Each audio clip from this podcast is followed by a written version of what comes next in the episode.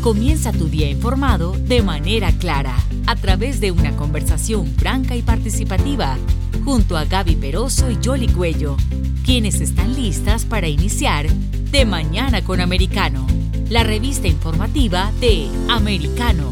Comenzamos. Como les mencionábamos, uno de los principales temas está relacionado con la economía, la perspectiva no solamente aquí dentro de los Estados Unidos, sino también a nivel mundial.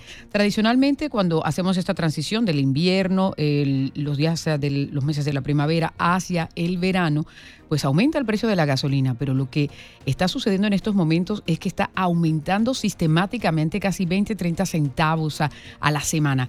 Y ya la AAA, que es eh, una de las que se encarga de monitorear un poco cómo van los precios del combustible aquí en la Unión Americana, ha señalado que en casi todo el país están a 5 dólares. De hecho, en algunas otras partes ya el promedio está a más de 6 dólares eh, y estamos hablando de estados como California. Vamos a hablar un poco de la economía y del impacto que tiene y quizás eh, el gran interrogante que hay es cómo se puede frenar lo que algunos están pronosticando podría ser incluso una recesión mundial. Saludamos a Rafael Marrero, él es economista, empresario, estratega y además es autor del libro América 2.0 la guerra de independencia de Estados Unidos contra China. ¿Cómo está? ¿Cómo le ha ido? Muchas gracias por estar aquí con nosotros en De Mañana con Americano. Buen día. Buen día, ¿qué tal? ¿Cómo están? Bien, aquí preocupados porque parece que el mundo está pendiente de una potencial recesión y estamos hablando de lo que está pasando con Japón en la mañana de hoy, en los mercados que están eh, las autoridades económicas preocupadas, eh, la Unión Europea y ni hablar de los Estados Unidos y lo que pueda hacer la Reserva Federal. Eh, ¿Cuál es su perspectiva? Bueno, en definitivo, la, administración ha agravado la situación económica de Estados Unidos con, el nivel de incompetencia que ha mostrado tener y la falta de dominio en materia de economía. Ah, hemos visto cómo la, secretaria de la Tesorería de la República realmente ha, expresado que no estaba al tanto de las y que sus decisiones iban a impactar de manera tan directa. Ah, se están exonerando completamente de la responsabilidad que han tenido en el mal manejo de la gestión pública Ah, y están culpando ahora a la guerra en Ucrania por todos los males que ha provocado la actual administración en, en lo referente a materia económica. Ahora, pero ¿qué, visualización se puede hacer para poder frenar un poco eh, el hecho? Porque lo que se está indicando incluso por parte de los expertos y los uh, CEOs de, las de las compañías y de los bancos aquí en los Estados Unidos es que si entramos en una recesión, la misma podría durar incluso un par de años. No necesariamente es eh, lo que ha estado viviéndose en estos ciclos económicos que ha tenido últimamente la economía estadounidense. Bueno, lo primero es lo primero. Lo primero es que ya estamos en una recesión. La van a declarar oficialmente a fines de junio, cuando tengamos dos trimestres eh, económicos de, crecimiento y contracción económica, de acuerdo a la definición operacional clásica desde el punto de vista económico, pero lo cierto es que ya el alza del índice de precios del consumidor estamos en el 8,6, posiblemente estemos eh, rondando cerca más cerca del 9% dentro de muy poco eso es el mayor incremento en 40 años. Los índices de la gasolina, alimentos y la vivienda han tenido sus eh, han sido los más grandes contribuyentes. Por ejemplo, la gasolina está en el 48,7% de, de, de aumento en, cuestión de un año. Eh, los alimentos han subido un 10,1%. Usted cuando va a la, a, la, a la gasolinera está pagando básicamente el doble de lo que estaba pagando antes. Eh, el primer aumento superior al 10% desde el 1981. Fíjense que la, la comida en casa ha subido un 11,9% y la comida fuera de casa un 7,4% y la vivienda ni hablar de un 5,5% y por eso es que planteo que el gobierno debe no estar en el negocio de garantizar préstamos hipotecarios y debe salirse y no convertirse en prestamista, que es el nuevo rol que la administración Biden realmente está fomentando y empujando al adquirir deudas de paquetes hipotecarios que no son costeables y son una carga pública. También otros índices de, que subieron, por ejemplo, la, la energía, un 34,6%, que es el mayor aumento, escuchen esto, desde el 2005. El servicio de gas, también de gas natural, 30,2%, la electricidad ha aumentado un 12%, el índice de todos los artículos, menos alimentos y energía, un 6%, los autos nuevos, y esto sí lo están sintiendo en el bolsillo, un 12,6%, los carros ya usados y los camiones han subido un 16,1% y la ropa un 5%. Todo se ha visto afectado por esto incluyendo los servicios de transporte con un 7,9. Claro, eh, eh, eh, señor Marrero, y eso se vio reflejado en el índice que se indicó del, del mes de mayo, ¿no? 8.6% en lo que tiene que ver con, con, la, la, inflación. la inquietud es que esto puede ir un poco más allá de Estados Unidos, porque si aquí estornudan, el resto del mundo le da gripa, ¿cierto? Y eso es parte de lo que se está reflejando en la mañana de hoy, cuando están comenzando los mercados asiáticos y los europeos, que están todos en tendencia a la baja pesimismo que hay. ¿Cuál sería la corrección? Es decir, porque eh, eh, se está pronosticando que podría entrar el mundo también. ¿Hay algo que se pueda hacer para, para amortizar el golpe? ¿Usted cree? Porque eh, también mencionaba el hecho de que la Reserva Federal va a aumentar la tasa de intereses y algunos consideran que si lo hace agresivamente, también puede ser como cuando uno frena de pronto para evitar atropellar a un animal y termina accidentándose. Es decir, ¿hay alguna viabilidad que se pueda hacer? Estamos hablando de la economía de los Estados Unidos y también la del resto del mundo, ¿no? Bueno, lo primero es lo primero. Aquí en Estados Unidos tienen que frenar el gasto público. Es lo primero que tienen que hacer porque el problema es que quieren seguir subiendo los impuestos y siguen aumentando los impuestos para quitarle más dinero a las pequeñas empresas que son el motor de la economía. El 99% de los empleos los crean las pequeñas empresas. Y si seguimos subiéndole los impuestos a las pequeñas empresas, eso va a desincentivar la creación de empleos y eso es muy problemático.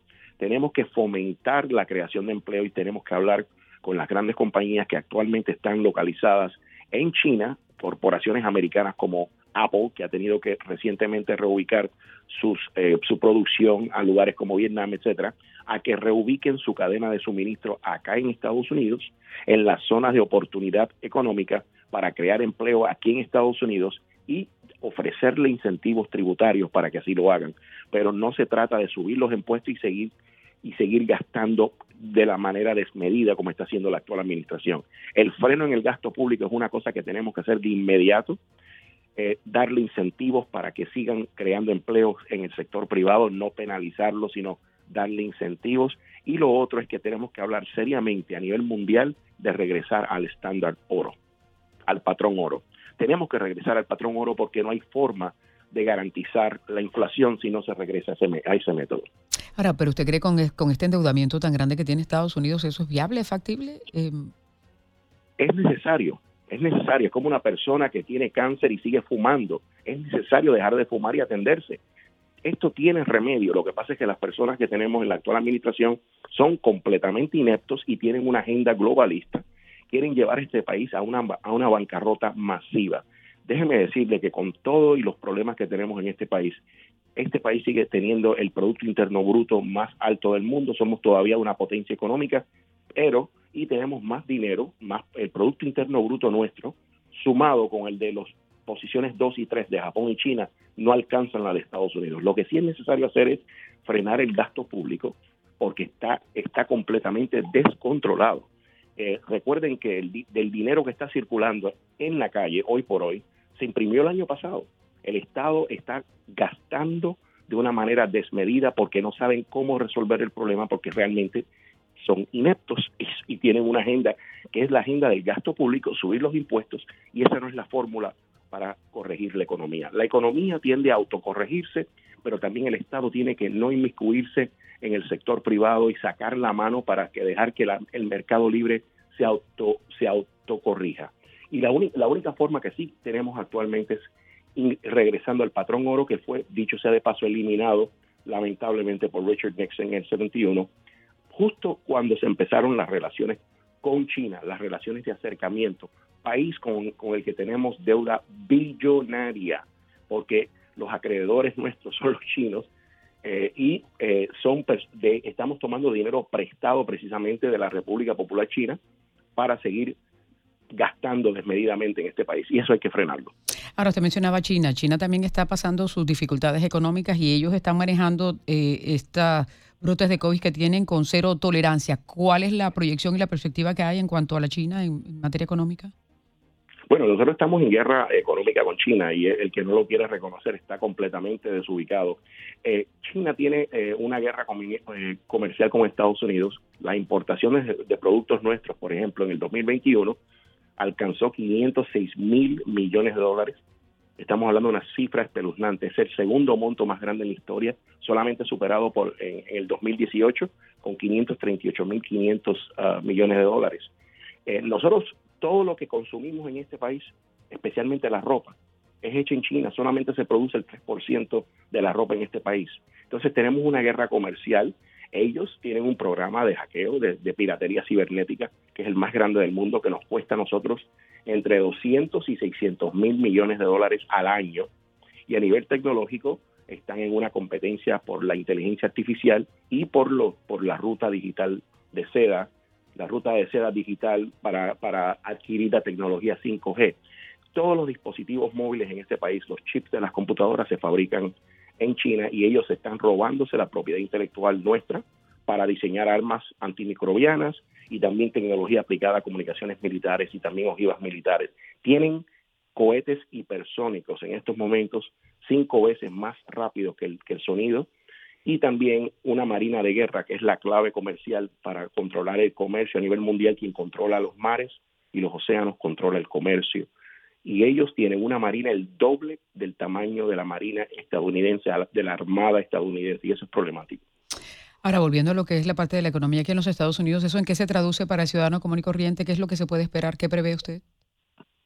Un aumento, esto para las personas de a pie va a ser completamente incosteable. Estamos hablando de que todo está subiendo y el, y el poder adquisitivo de la, de, de la persona de a pie se ha visto impactado enormemente porque los, los, las cifras ya las hemos citado. Sin embargo, el aumento, el, los aumentos que están recibiendo las personas que reciben aumentos están entre un 3% o menos, menos que eso a nivel anual, lo que le llaman el Cost of Living Adjustment, el COLA. Eh, en realidad los, los, los, los, impuestos están por las nubes y el poder adquisitivo. Lo que significa esto que la persona de a pie va a sentírselo en el bolsillo de manera muy directa y este es el resultado neto de haber frenado la economía al principio en la pandemia uh, como resultado del virus del Partido Comunista Chino y luego eh, reabierto la economía, porque recuerden que dos tercios de nuestra economía funciona a base del consumo y cuando frenas el consumo se paraliza la economía. La economía se sobrecalentó con la inversión desmedida y con la demanda creada a raíz de la, de, de la reapertura económica. Pero este problema fue, se comenzó con la pandemia, se ha agudizado porque teníamos una economía que estaba en buen estado, la mejor economía que habíamos tenido en casi cinco décadas en este país. Pues vamos a ver qué sigue en todo esto. Señor Marrero, muchas gracias por conversar con nosotros aquí en De Mañana con Americano. A ustedes, gracias por la invitación. Buen día. Rafael Marrero, economista y empresario, estratega y autor del libro América 2.0, la guerra de independencia de los Estados Unidos contra China.